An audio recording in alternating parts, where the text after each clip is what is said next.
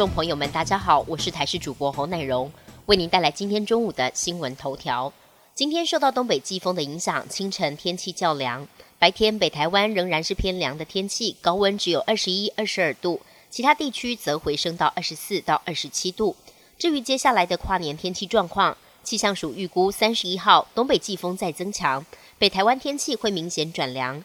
一月一号、二号清晨东北季风影响，北部及东北部天气较凉。跨年夜到元旦的清晨是这波冷空气最冷的时候，强度可能接近大陆冷气团等级。提醒参加跨年活动或迎接曙光等户外活动，请做好保暖措施。教育部昨天公布一百一十二学年各大专院校新生注册率，共有十九所未达六成淹水线，跟去年持平。其中高院科大今年六月才因为台钢集团入主之后，获得教育部解除专案辅导。但今年注册率仅仅百分之十五点七，为全台最低。其余十八所学校还包括国立台东专科学校、真理、中华、大业等学校。医疗事故预防及争议处理法（简称医预法）明年元旦就要上路。医预法母法秉持着及时关怀、调解先行、事故预防等三大原则。未来一旦发生医疗争议，将会有医病关怀机制。医院应该先说明解释。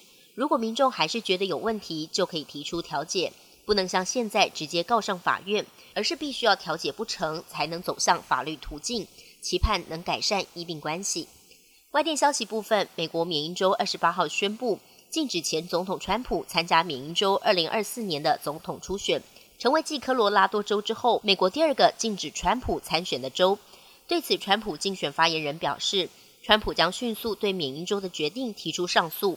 并在声明中表示，民主党人试图立即将川普的名字从选票中删去，这是鲁莽且违宪的，终止了美国选民的公民权利。由于南韩及美国将接连举行国会及总统大选，南韩国家情报院研判，北韩可能趁机发起军事挑衅。综合北韩近期行径及针对南韩的谈话，时间点可能落在明年初。南韩国情院正在跟有关部门共同防范飞弹预警系统和戒备态势出现漏洞。南韩总统尹锡悦二十八号视察边境部队时表示，一旦受到敌人袭击，军方要立刻展开报复、粉碎敌人挑衅的欲望。西非国家赖比瑞亚一辆油罐车翻覆之后，在路边爆炸，造成至少四十人死亡。